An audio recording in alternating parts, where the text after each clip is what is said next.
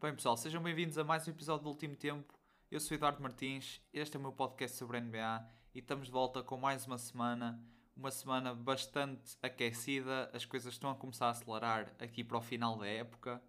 Uh, eu vou começar o episódio quase como comecei o da última semana. Russell Westbrook continua um monstro, acaba de ter um jogo contra os Indiana Pacers com 14 pontos, 21 ressaltos e 24 assistências, algo que nunca ninguém fez na NBA. Uh, ah, o próprio Stephen Curry continua absurdo também a puxar estes Warriors para o play-in e a subir mesmo nas standings. Eles passam os Memphis Grizzlies agora estão em oitavo lugar. Uh, e temos os New York Knicks que desde 2013 que já não, iam, já não acabavam uma época regular com um recorde positivo e esta época finalmente vão conseguir quebrar esse marco e isto é excelente para os Knicks, para os fãs dos Knicks e para os anos que eles tiveram uh, muito difíceis com uma equipa muito fraca finalmente estarem nos playoffs e terem jogadores jovens que, que são promissores e, e e trazer os Knicks um bocado de volta, que é isso, é isso que todos queremos, eu acho, como faz da NBA. No entanto, do outro lado dos Estados Unidos as coisas não correm assim tão bem em LA. Os Lakers estão com muitos problemas. Um, a época começa a apertar, começa a acabar. Os Lakers tiveram a lesão de Anthony Davis, a lesão de LeBron James, mas a equipa surpreendentemente foi-se aguentando bem. Uh, no entanto, as duas estrelas re regressam e as coisas não estão a correr como previstas. Uh, o Anthony Davis tem, tem jogado muito mal desde que voltou. Também temos que lhe dar tempo, mas a realidade é que nestes jogos tem sido quase um role player. As percentagens dele são muito más e eu quero realçar que o Anthony Davis, esta época, está a mandar, tem uma percentagem de triplo de 26%, o que é um, desceu um bocadinho nas percentagens que ele normalmente tem, e isto pode ser uma condicionante nos playoffs. Mas pronto, as duas estrelas estão de volta. No entanto, LeBron James queixa-se de, de, uma dor no tornozelo e acaba por sair do jogo e, e, falha o jogo do dia seguinte contra os Denver Nuggets. Em que os Lakers, surpreendentemente, conseguem a vitória. Foi uma má noite para os Nuggets, mas eles, os Lakers lá conseguiram sair com uma vitória com uma margem de 4 pontos. Uh, mas as coisas em LA estão longe de estar bem. Uh, o próprio Drummond não tem sido o que as pessoas esperavam. E eu acho que isto era possível ver já de longe, porque o Drummond sempre jogou em equipas, ou seja, ele joga, jogou nos Pistons, jogou nos Cavs. Uh, digamos que as estatísticas dele nunca, nunca traduziram mesmo em vitórias, nunca levaram, nunca guiaram uma equipa a vitórias propriamente. E eu acho que as pessoas viam o Drummond como se calhar um Big Three agora em LA, com o LeBron e o Anthony Davis. Só que ele está muito, está muito curto e não está a ter um grande impacto.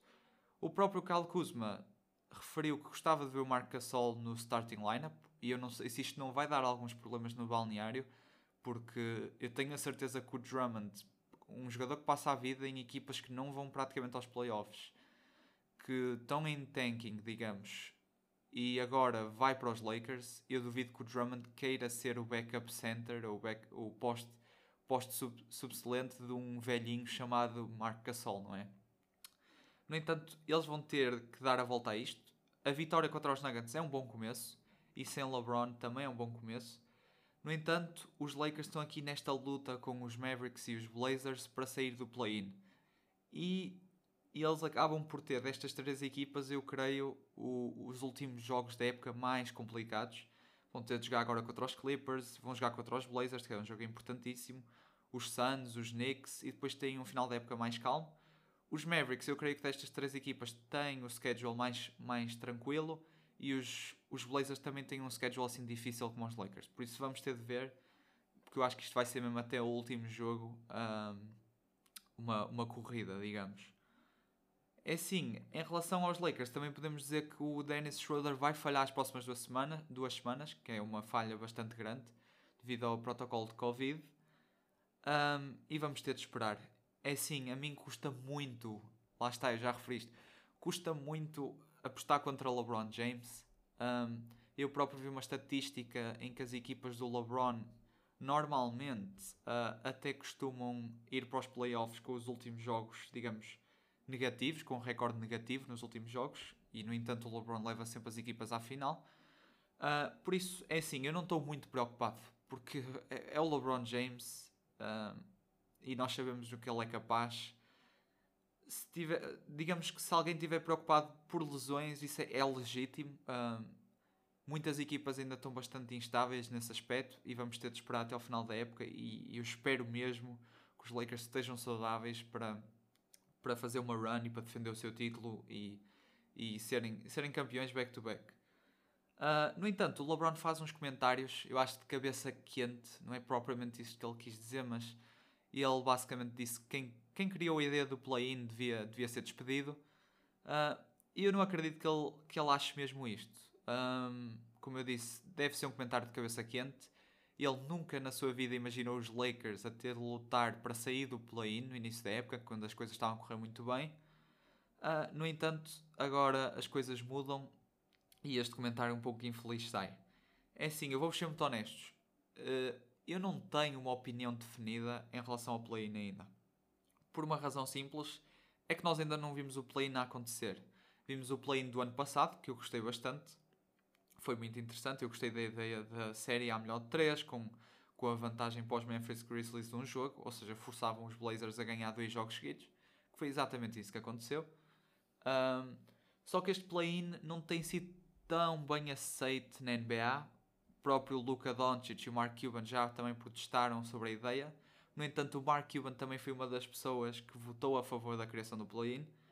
Uh, e é assim, eu de certo modo acho que este, este formato play-in não está a recompensar muito uma equipa ser melhor que as outras. Vamos, por exemplo, olhar para o play-in deste ano.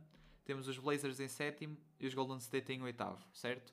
E eles, se a época acabasse hoje, eles teriam de jogar um jogo e quem ganhasse ia para os playoffs e quem perdesse teria de jogar contra o vencedor do nono e do décimo lugar. No entanto, é assim, os Blazers estão positivos por 7 vitórias, enquanto que os Warriors estão por uma. É uma diferença muito grande de vitórias, 6 vitórias é muito, é muito jogo ainda.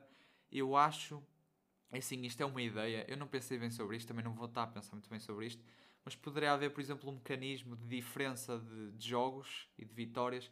Por exemplo, se os Blazers tivessem mais 3 vitórias que os Warriors, uh, jogaria-se uma série a melhor 3, como no play-in do ano passado, em que os Blazers, como são a sétima seed, teriam uma vantagem num jogo. Acho que também, se calhar, poderia acontecer isso para o nono e décimo lugar, e deixando, se calhar, o jogo a melhor de um, para, ou seja, o jogo de eliminação, uh, para o último jogo, para o perdedor do sétimo e oitavo e o vencedor do nono e décimo. Um, mas eu acho que a NBA com isto o que quer é dar um bocado aquele sentimento de, do torneio universitário de basquete nos Estados Unidos, o March Madness. Um, porque lá nesse torneio, por exemplo, o primeiro lugar joga contra o 16 e há sempre a possibilidade do 16 ganhar o jogo, porque é a melhor de um, e eliminar o primeiro lugar e continuar na competição. Eu acho que a NBA queria um bocado implementar isto uh, nos seus playoffs eles queixaram-se um bocado da primeira ronda ser assim mais aborrecida e previsível. No entanto, eu acho que não vai acontecer isso este ano. Mas como, são, como estamos a falar dos playoffs da NBA, são a melhor de 7, uma equipa assim, geralmente, numa série a melhor de 7, ganha sempre a melhor equipa, porque tu tens de vencer uh, o teu adversário 4 vezes em 7 jogos e ninguém faz isto por sorte, obviamente. Pode ser por lesões e fatos externos, mas por sorte mesmo, não, isso não costuma acontecer. Então eu acho que a NBA quer adicionar este suspense, esta possibilidade de upset antes dos playoffs, para ver se se torna as coisas mais engraçadas. No entanto, eu acho que este formato atual não é exatamente uh, o mais justo, porque lá está, como eu referi, os Blazers, os Blazers ou os Mavericks ou os Lakers, qual, qualquer equipa que seja destas três que for aos play-in, vai ser muito melhor que as outras três que estão no play-in. E eu acho que devia haver alguma maneira de recompensar isso. Porque as equipas estão-se a esforçar, uh, só que no entanto vão ter de ser postas no mesmo lugar uh, destas outras três. É assim, uh, se isto vai haver mudanças, não sei. Eu acho que o play-in do ano passado foi uma boa experiência. Vamos ver o play-in deste ano. É possível mesmo, pronto, que haja algumas mudanças, lá está, com o descontentamento não sei se se calhar livrar o sétimo lugar seria uma boa opção do play-in ou tirar o décimo, algo deste género. Mas o play-in também traz outras coisas. Um, acaba por ser uma moeda, lá está, de dois lados, porque vamos olhar para o caso dos Washington Wizards. Os Wizards foram uma equipa que sofreram muito com Covid, sofreram muito com lesões. E uh, olhando agora para eles, eles são melhor que, que muitas equipas à frente deles. Eles são melhor que os Indiana Pacers. Essa é a realidade. E, um, e se não fosse pelo play-in, eles não entrariam para os playoffs. Uh, isso não, desse modo, o play-in é muito bom porque permite às equipas competir até ao final da época e continuar a lutar uh, por, uh, ou seja, para entrar nos playoffs. Continuam a ter esperanças. Já do outro lado, podemos ver os Los Angeles Lakers, são uma equipa que com lesões acabam por, acaba por acontecer o oposto dos Wizards e caem quase para o play-in e vão ter de lutar pela sua vida para, ou seja, para, para sair dele e para se manter uh, nos playoffs normais. É assim, eu acho que devíamos dar uma chance ao play-in. Vamos ver como é que as coisas correm estes playoffs, porque eu acho que vão ser jogos muito interessantes. Mas acho que tem de haver mudanças. Uh, e, ou seja, há alguma razão em haver aqui uma frustração por parte dos jogadores e treinadores e, e até os owners das equipas. No entanto, uh, esta iniciativa de play-in eu acho que tem potencial para ganhar o seu lugar na NBA futuramente. Bem, passando agora ao segundo comentário de, de LeBron James, uh, no final do jogo contra os Toronto Raptors, uh, um entrevistador perguntou-lhe se, se ele já tinha recuperado a 100% da lesão, ao que ele respondeu que que nunca mais estaria a 100% na sua carreira. E assim, ele não diz isto com o intuito de, de dizer que esta lesão vai deixar marcas para sempre. Ele diz isto na forma de que, olha, uh, ele pode ser o monstro que é em termos físicos e geneticamente, mas já lhe começa a pesar estes anos todos na NBA. E o LeBron é um marco, eu diria, no desporto, em termos de tratamento físico e, e gestão desse desgaste preocupa-se muito com, com o seu corpo e com gasta muito dinheiro nisso, também em tratamentos e tudo mais. Um, mas o que ele quer dizer é que não há dinheiro, não há tratamentos, não há máquinas que, que vençam a idade, não é? E, e, ele é excelente a gerir o cansaço. Ele, durante a época regular, é mais passivo, joga para passar mais a bola, para meter os teammates em situações de marcar mais pontos. Claro que ele vai tendo sempre uma boa quantidade de pontos, entre ali os 20 e os 30, e depois ainda pode, lá está, pode ter umas variações, mas não interessa. Uh, mas ele, ele sabe gerir muito bem esse cansaço para depois nos playoffs, quando precisar mesmo, uh, elevar o seu jogo e aí pode sim cansar-se um bocado mais e puxar um bocado mais uh, pelo seu corpo. Agora é assim, eu não sei quantos mais anos o LeBron vai estar na NBA eu acho que ele já referiu e dá-me a entender que o sonho dele é jogar com o filho ou contra o filho na NBA, mas para isso eu acho que ele teria de aguentar mais 4 ou 5 anos, talvez. Uh, o próprio filho teria de entrar na NBA e eu não sei se o filho dele tem a capacidade mesmo uh, para isso, se tem, se tem o talento para isso. Claro que tem um nome, não é? Tem, quando és o filho do LeBron James, tu, do LeBron James, tu saltas muitos muitos lugares nos rankings só pelo teu nome. Uh, mas vamos ver. Eu acho que é esse o sonho do LeBron. E eu acho que ele ainda vai ficar mais umas épocas na NBA, felizmente. Uh, e felizmente porque eu digo isto, porque isto, este comentário deixa um bocado a pensar sobre quem poderia ser a futura cara da NBA quando o LeBron saísse. É assim, normalmente os desportos têm sempre um atleta que, que é, lá está, que é a cara que representa o desporto. Por exemplo, no futebol vimos o Messi e o Ronaldo nas últimas décadas a, ser, a serem eles a referência do futebol. No basquete foi exatamente o mesmo. Uh, por exemplo, começámos com o Jordan. Eu, eu, acho, eu pelo menos acho que começámos mesmo assim com o Jordan. Acho que o Jordan foi a primeira super estrela mesmo da NBA. Assim, a um, a um nível global. Um, ah, mesmo pessoas que não vissem basquete ou vissem o nome Michael Jordan já saberiam que estávamos a falar de basquete. Eu diria que o Kobe foi um bocado o sucessor do Jordan.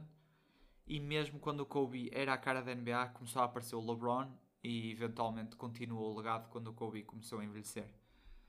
Em sim, claro que eles não, er não eram a cara da NBA sozinhos, eles tinham outras referências. Por exemplo, o Kobe tinha o Shaq, tinha, tinha o Dirk, por exemplo, ou Steve Nash e muitos mais. Certamente eu estou-me a esquecer. Um, o LeBron também teve uma companhia incrível. Stephen Curry também, que eu acho que foi um jogador a nível global que conseguiu chegar também a um nível de super estrela e de reconhecimento. O Kevin Durant também, mesmo o James Harden, o Antetokounmpo e, e muitos mais. Podemos ficar aqui o dia todo com Damian Lillard ou até Paul George, quem sabe. Uh, mas pronto, eles sempre tiveram caras também que ajudavam a publicitar o desporto com eles. E eu hoje em dia olho para a NBA e eu não sei, vou ser muito honesto, eu não sei se há uma cara, se há um jogador que consiga preencher este lugar de, de quase como representante do desporto. Porque não basta ter só estatísticas, não basta ter os troféus, é preciso ter um impacto fora de campo. Um, por exemplo, o LeBron um, é uma referência nos Estados Unidos. Ele tem muitas iniciativas fora de campo, criou a sua própria escola que dá oportunidades a, a crianças sem possibilidades financeiras de estudar e de ter bolsas. Um, e este tipo de iniciativas tem muito impacto, lá está, neste papel, no, no que uma pessoa faz fora de campo. E é assim, o LeBron acabava sempre na sua carreira por tornar um jogo fora como, como um jogo em casa. Uh, as arenas enchiam para ver o LeBron James a jogar.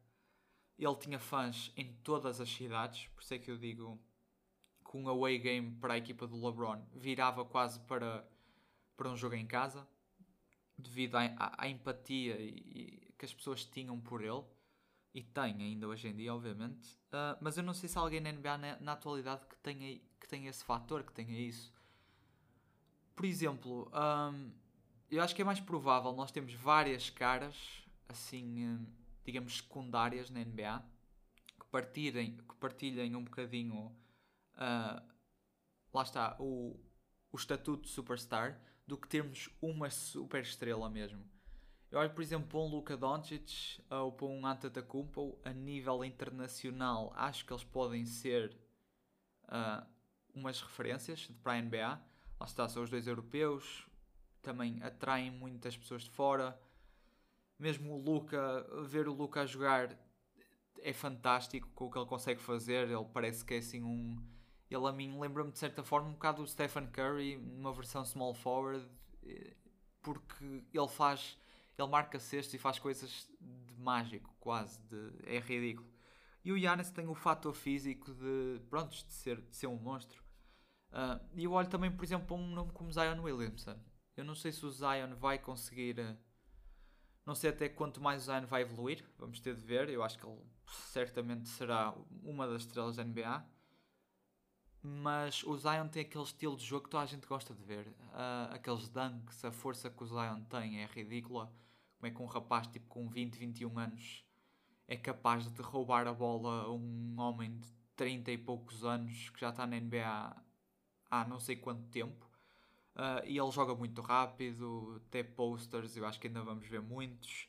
O estilo de jogo dele é adequado, digamos, para, para, para os fãs e é o que os fãs gostam mesmo de ver. É quase um Lob City, só que em New Orleans agora.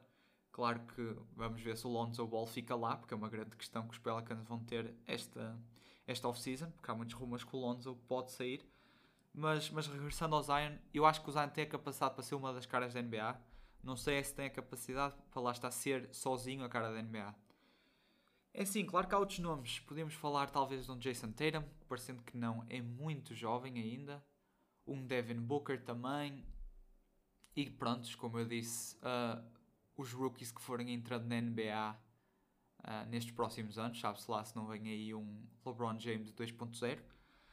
É assim, teoricamente o LeBron James 2.0 era suposto vir na forma de, de Ben Simmons. Uh, eu sempre gostei desse, dessa draft class porque as comparações que faziam ao Ben Simmons é que ele podia ser um, um jogador, digamos, um mini LeBron James e um Brandon Ingram, que foi a segunda pick, podia ser um mini um mini Kevin Durant. Os dois jogadores acabam por ser muito bons, não acabam por, por corresponder às expectativas e também não é justo, não é? Esperar que uma pessoa seja o LeBron James ou o Kevin Durant não é totalmente, não é totalmente justo.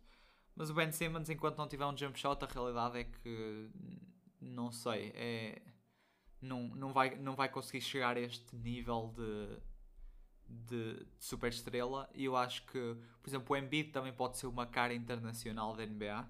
Acho que ele tem o carisma também que ajuda e, e é muito, tem, lá está, está muito presente nas redes sociais e mesmo fora de campo.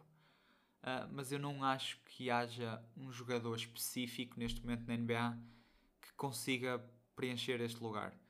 E eu acho que quando começar a época em que LeBron James não tiver em nenhuma equipa e nós olharmos à volta e estamos numa NBA sem LeBron, acho que, acho que vai ser um, um vazio muito grande para a NBA preencher. Acho que pode demorar até alguns anos a isso ser preenchido. Uh, por isso é uma questão de aproveitar enquanto ele ainda está cá. Eu próprio não sou o maior fã do LeBron, não sou hater do LeBron nem fã. Sou. Uh, quer dizer, até posso dizer que sou fã porque eu aprecio o estilo de jogo dele e tudo o que ele alcançou na carreira. E mesmo este debate de quem é o melhor jogador do mundo, eu não, eu não me vou pronunciar sobre isso, mas é de respeitar e há um debate sobre sobre quem pode ser o melhor jogador de sempre, se pode ser Michael Jordan ou LeBron James. Eu acho que este ponto já pode haver esse debate. Acho que o que o LeBron já alcançou na sua carreira já permite haver esse debate e, e qual, independentemente da escolha da pessoa, de que pessoa for, um, é uma escolha respeitável, ok? E eu acho que é isso. Acho que por hoje não tenho muito mais a falar. Um, Vamos ter de ver uh, o final desta época, que está tudo muito renhido. Uh, os playoffs estão mesmo aí à espreita. Eu quando começar os play-ins provavelmente vou fazer uns vídeos de. uns vídeos, não, vou fazer um, uns episódios, provavelmente dois, de previsões. Devo, devo dividir em duas partes, vou ver. Uh, um a fazer previsão do, do play-in e dos playoffs da Conferência Este e outro a fazer da, uma previsão da Conferência Oeste, incluindo também os play-in. Eu acho que por hoje é tudo. Uh, para quem não sabe, eu tenho um Twitter, podem me seguir lá. Uh, o meu arroba wet é último underscore tempo, com o U e o T em maiúsculas. Eu acho que por hoje é tudo. Uh, obrigado por ficarem desse lado e um abraço, pessoal. Vemo-nos na próxima semana.